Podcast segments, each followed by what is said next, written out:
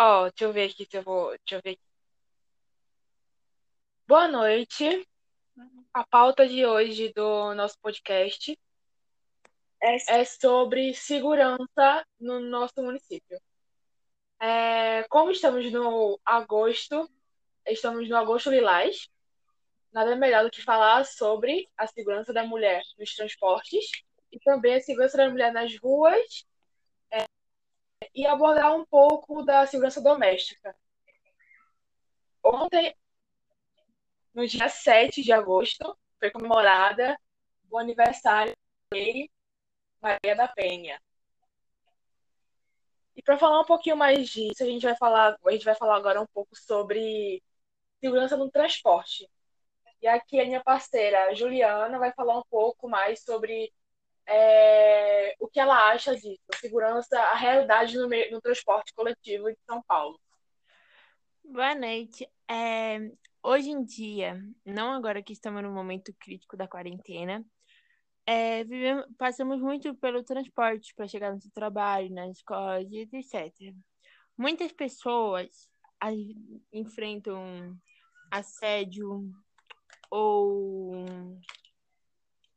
é, agressão às agressão em relação dentro do esporte, dentro do transporte. E mu muitas vezes não é notado pelas pessoas de fora. E a pessoa acaba se sentindo muito desconfortável com essa situação. E ela acaba não querendo relatar nada pessoal. Apesar que existe um número no transporte, que eu não lembro o número. É, um, é 190? É um, um, não, 180 é o número é, delegacia das mulheres.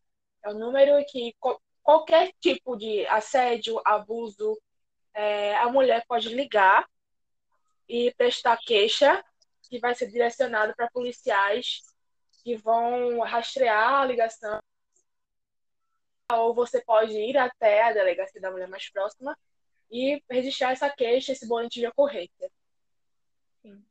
É uma, é uma, é uma, aqui eu tenho uma pesquisa que em 2019 os, os, os institutos da Patrícia Galvão, que ela estuda, ela fez uma pesquisa com as mulheres e apontou que 97% das mulheres afirmaram que já foram vítimas de assédios em meio de transporte e 71% conheceu alguma mulher que já havia sofrido assédio em público. Então, ou seja, é muito comum isso acontecer nos transportes públicos. Sim. É... Agora, como ainda bem que somos duas mulheres, né? Temos lugar de fala sobre esse assunto. É, eu queria te perguntar, você já, sou, já presenciou algum tipo de assédio? Assim, você já viu Sim. algum tipo de assédio ou, ou, passou por algum tipo de assédio no transporte coletivo? Sim, eu já mesmo sofri por conta que no transporte, no trem, de manhã é horário de pico, uhum. né? Chamamos. Um horário que é bastante Sim. movimentado. Então, por exemplo, você tá. Se você tá em pé, está de frente a frente com um homem, ele fica se esfregando, assim, ó. Às vezes as sim. pessoas não notam, mas sim, acontece e muito. Muitas vezes com adolescentes. É... Até com pessoas. Verdade. Não só com adolescentes. Sim. Eu não sou é, de São Paulo, eu sou de Recife. Mas é, não, não muda. Não muda a realidade, né? Infelizmente. As mulheres agora não têm muita segurança. Não têm muita segurança porque é, nós não nos sentimos mais é, confiantes em sair, vestir a roupa que nós queremos, é, ser quem somos, porque os homens, mais ou menos os homens, assim, é, porque a maioria são homens entre o que? Seus 30, 40 anos, né? Que fazem mais isso. Sim.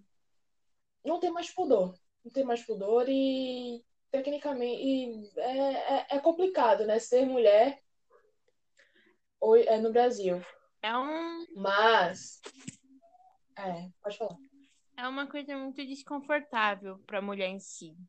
e que às vezes que às vezes para as pessoas não é nada, mas sim, é muita coisa, é um desconstrangimento terrível. E porque nós somos muito objetificadas, né? Nós somos muito objetificadas e querendo ou não, um assédio, um olhar, um toque que seja é, um olhar que seja já é assédio, tá? Um toque já é, já é abuso, já é assédio também. E querendo ou não, traz, traz, traz problemas psicológicos para as mulheres. Traz. Insegurança, baixa autoestima, medo. Medo de sair na rua. Porque que mulher nunca estava andando na rua sozinha, viu que, que tinha um homem na mesma calçada e atravessou a calçada? Toda mulher já fez isso. É, não quis vestir aquele. Tava num dia quente, não quis vestir uma roupa mais solta, um cropped com um shortinho curto, por quê? Porque os homens iam ficar caindo lá, obcecados por você, pelo seu corpo, ia ficar te assediando. Toda, toda mulher, quase toda mulher já passou por isso. Sim, o assédio contra... Entende? É muito difícil.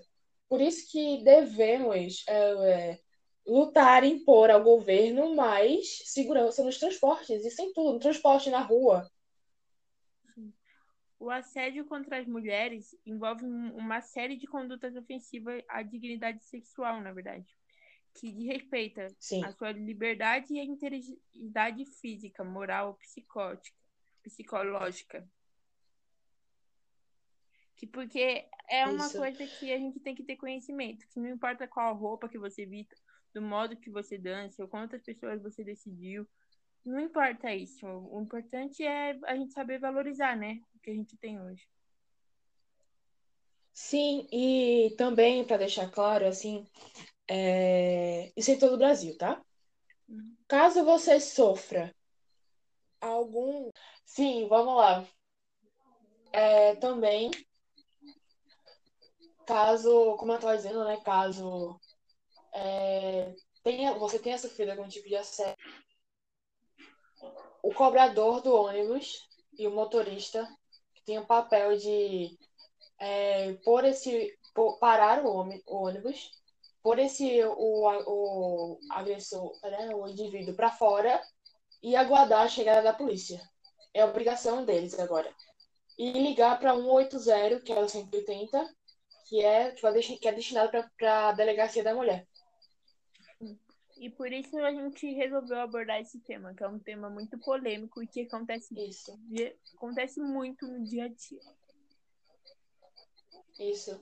E também, é, aproveitando que estamos no Agosto Lilás, que é contra a violência contra a mulher, doméstica, seja, doméstica, seja, é, seja qualquer, qualquer agressão contra a mulher,